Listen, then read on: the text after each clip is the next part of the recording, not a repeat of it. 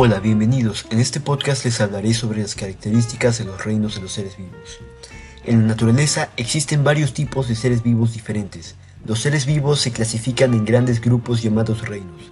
Existen cinco reinos, los cuales son el reino animal, el reino vegetal, el reino de hongos, el reino prototistas y el reino moneras. Empecemos con el reino vegetal. En este reino se encuentran las plantas y tienen las características de ser pluricelulares. Son capaces de fabricar su propio alimento a partir de sustancias sencillas con ayuda de la luz del sol, por lo que no necesitan alimentarse de otros seres vivos. Viven fijas en el suelo, no tienen sistema nervioso ni órganos de los sentidos, sin embargo, aún son capaces de reaccionar a ciertos estímulos.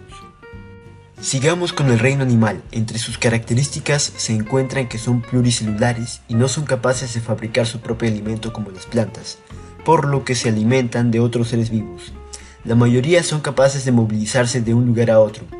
Tienen sistema nervioso y órganos, y por eso reaccionan de manera más veloz a los cambios que captan. Ahora pasaremos a hablar de los reinos hongos, entre los cuales se encuentran las setas, el moho, las levaduras y tienen las siguientes características. Pueden ser unicelulares y pluricelulares. Se alimentan de seres vivos en descomposición como hojas, madera o estiércol y viven fijos en un solo lugar. Ahora seguiremos con los prototistas. Este reino incluye a los protozoos y las algas. Los protozoos son unicelulares, pueden vivir en el agua, en el suelo o incluso en otros seres vivos causándoles enfermedades. Por otro lado, las algas pueden variar entre ser unicelulares o pluricelulares. Viven en los mares, ríos o lagos y son capaces de fabricar su propio alimento al igual que las plantas. Las algas unicelulares viven libres formando parte del plancton y las algas pluricelulares viven fijas en las rocas. Y por último pasaré a hablar del reino monera.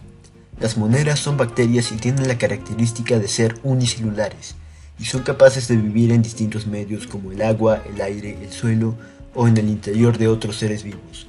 Incluso hay bacterias que pueden llegar a ser beneficiosas para las personas, pero también hay bacterias que llegan a causar enfermedades.